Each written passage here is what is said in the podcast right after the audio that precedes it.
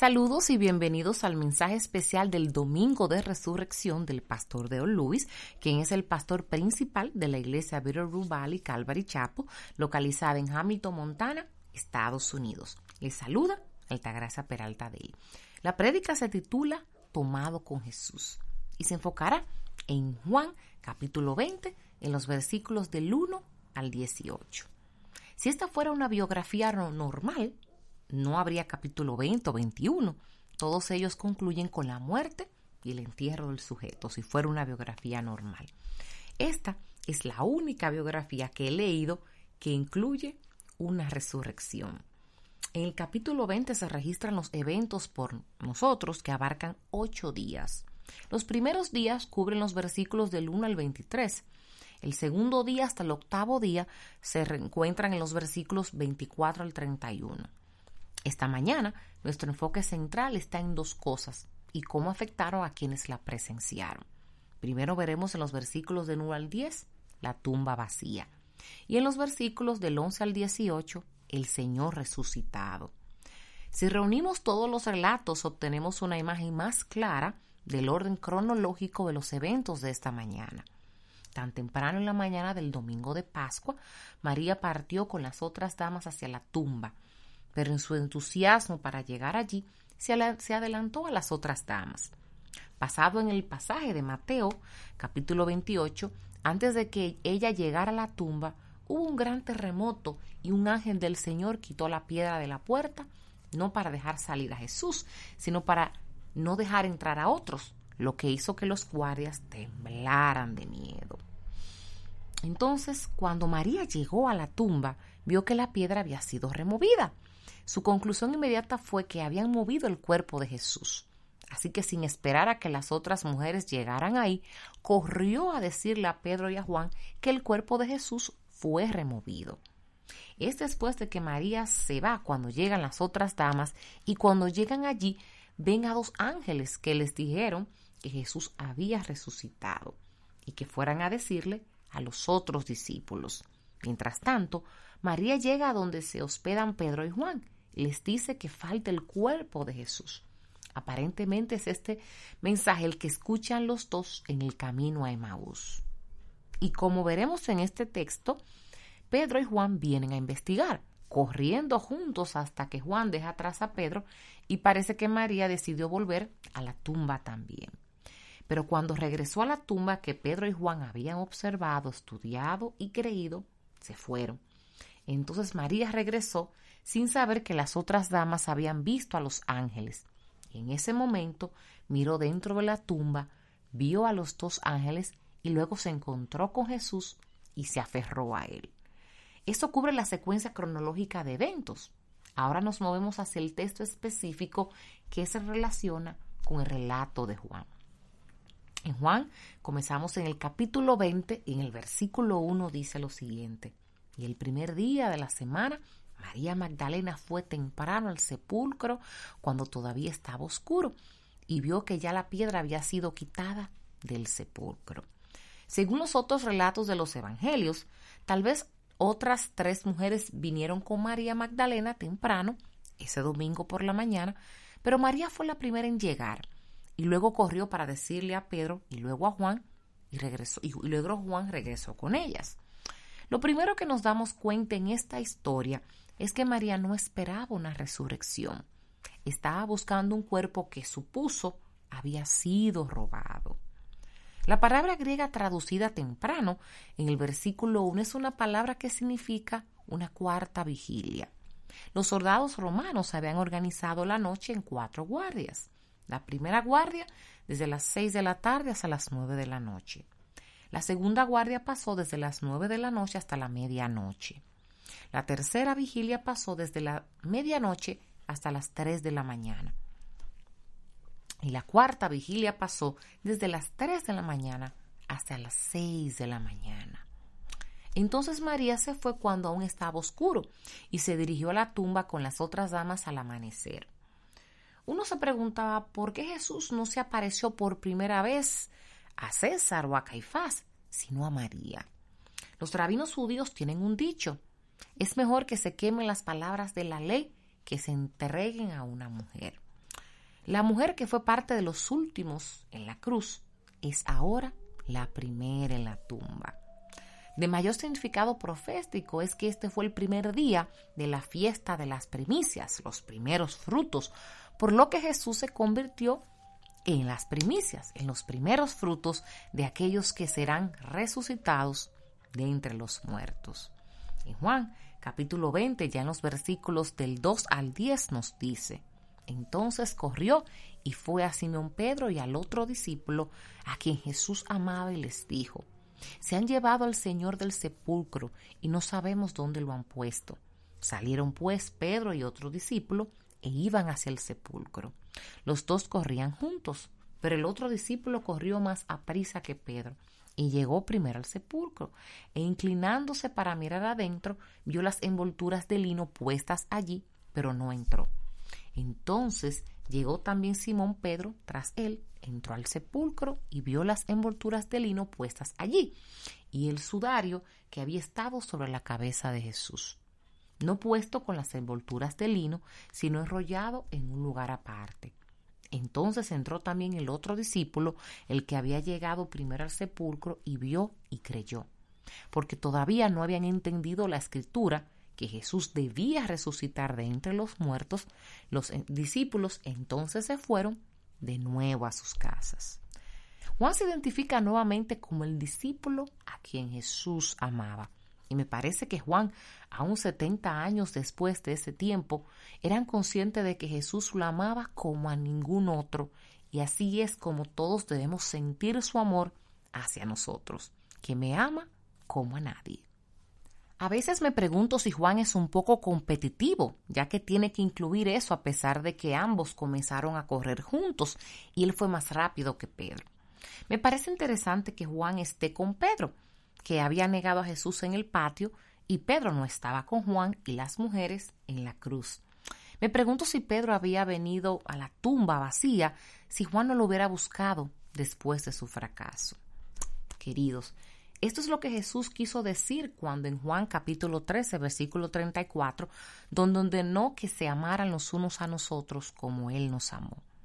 Pedro, avergonzado en el patio y ausente en la cruz, corre al sepulcro vacío porque estaba con Juan.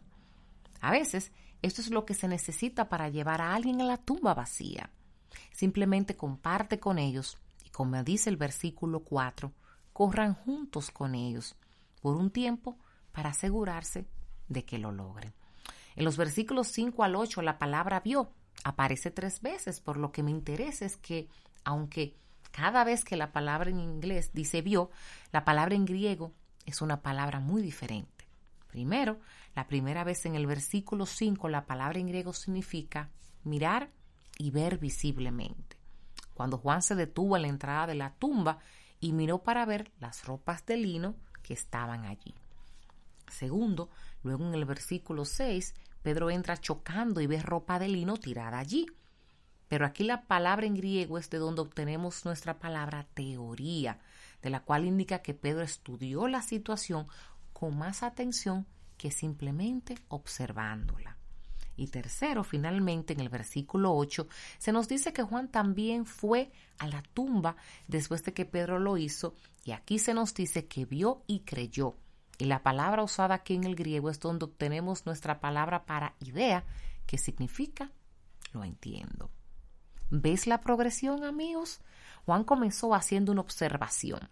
Pedro pasó de una observación a un estudio y se le ocurrió una teoría.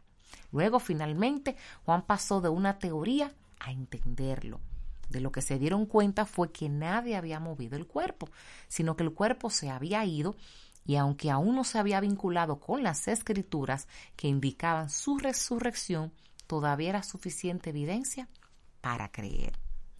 Lo que Pedro observó fue lo que parecía como si el cuerpo se hubiera vaporizado, dejando las tiras de lino en su forma original solo colapsadas. Entonces entró Juan y creyó lo que Pedro observaba. Hasta ahora, lo que vemos es que han probado ser una tumba vacía, pero los discípulos nunca hablaron de una tumba vacía, hablaron de un Señor resucitado. Amigos, ¿puede hacer algunas, ¿puedo hacer alguna sugerencia? En lo que se refiere a sus devocionales personales, que comienzan con hacer observaciones simples, sigue estudiando sus observaciones hasta que forme una teoría. Luego, continúa estudiando hasta que la entienda. Estos tipos no le entendieron al principio y no le entendieron aparte de estar juntos. Persistieron y se basaron en lo que hizo la otra persona.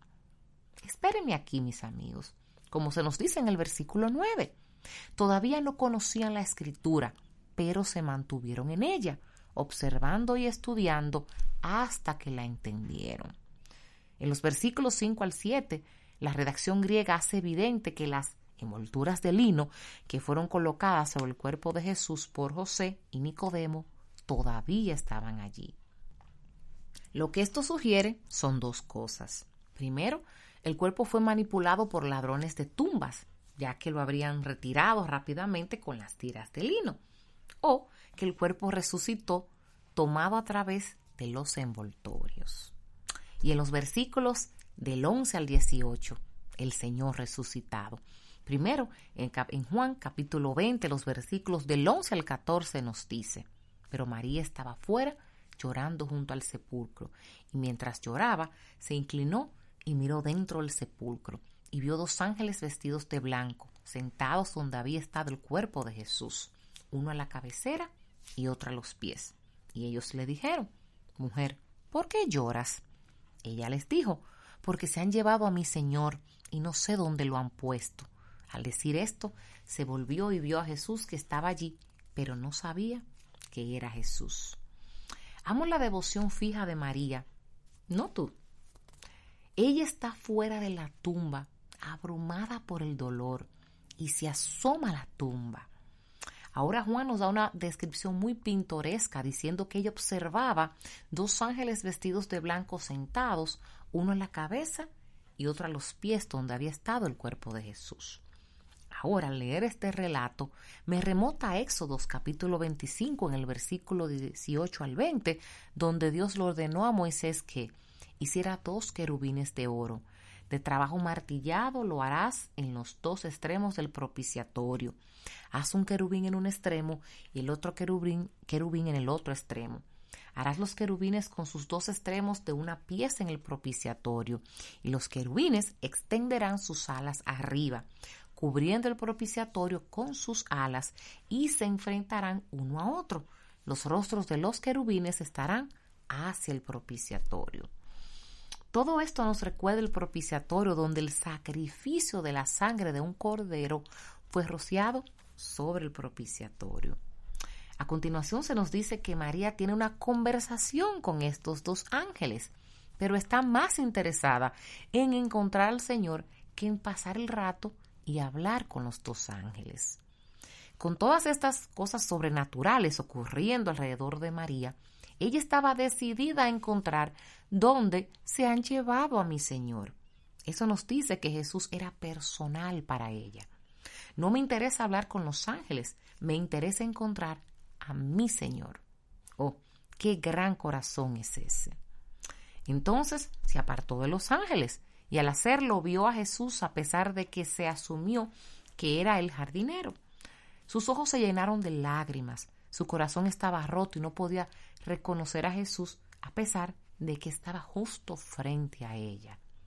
Es cierto, con muchos de nosotros a veces de que no podemos ver a Jesús en medio de nuestras propias circunstancias. Los traeré de regreso, dice ella. Ella no estaba buscando ayuda, ella estaba buscando a Jesús. Y aunque la idea de traerlo de regreso estaba equivocada, hay que apreciar su devoción. Cuando estamos dedicados a Jesús, en deuda con Él, debido a la esclavitud de la destrucción de la que nos ha librado, los ángeles simplemente no son suficientes. Incluso María les da la espalda en busca de Jesús. Para mí la diferencia radica en el hecho de que María reconoció que era una beneficiaria del amor de Jesús. Y habiendo sido una vez liberada de los demonios del pasado, estaba en deuda y devota para siempre. Me temo que hoy en día habrá muchas más personas que quieran hablar con los ángeles y obtener algunas instantáneas con ellos y luego querrán aferrarse a Jesús. En cambio, María reconoció que ya era una beneficiaria del amor de Jesús y habiendo sido una vez liberada de los demonios del pasado, estaba en deuda y devota para siempre. En Juan, en el capítulo 20, en los versículos del 15 al 18, Jesús nos dijo, Mujer, ¿por qué lloras? ¿A quién buscas?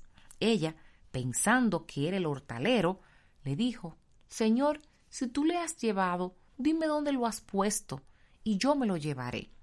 Jesús le dijo, María. Ella, volviéndose, le dijo en hebreo, Raboní, que quiere decir maestro. Jesús le dijo, Suéltame, porque todavía no he subido al Padre.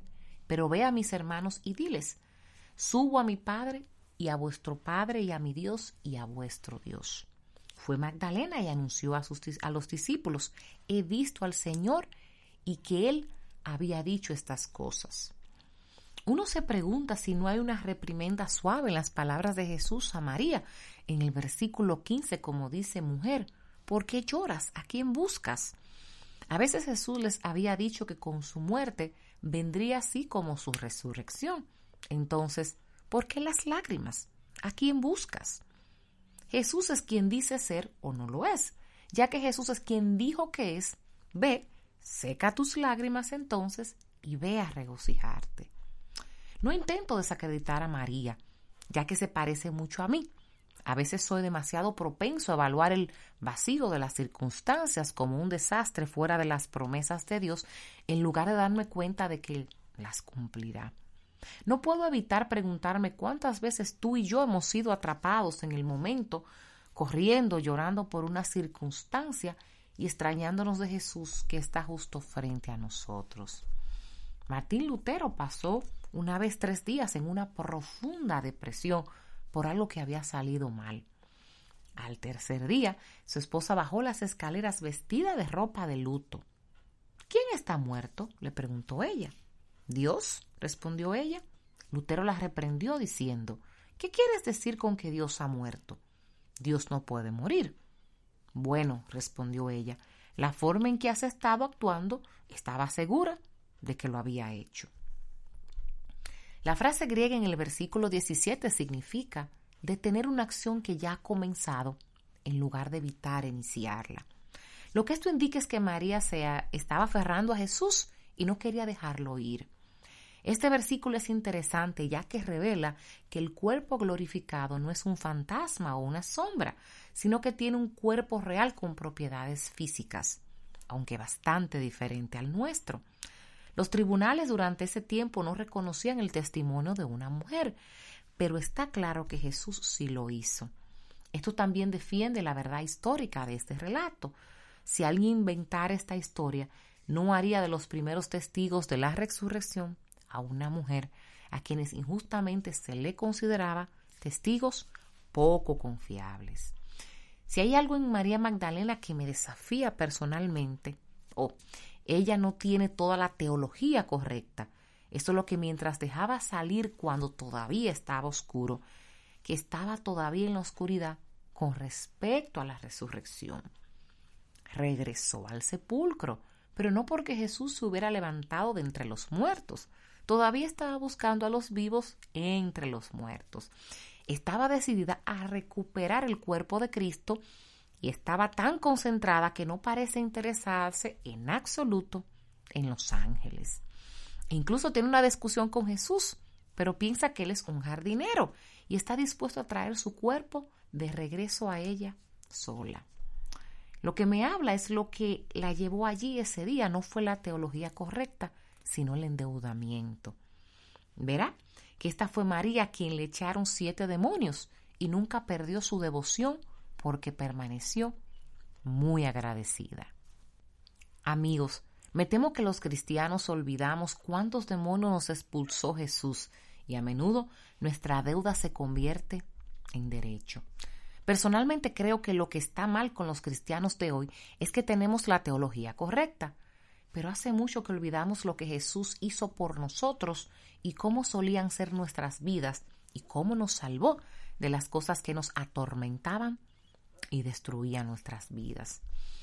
Estoy sugiriendo que debemos entender que parece que hacemos exactamente lo que la iglesia de Efeso fue culpable cuando Jesús habló de ellos en Apocalipsis capítulo 2 en los versículos 4 y 5 donde dijo, Pero tengo esto contra ti, que has dejado tu primer amor.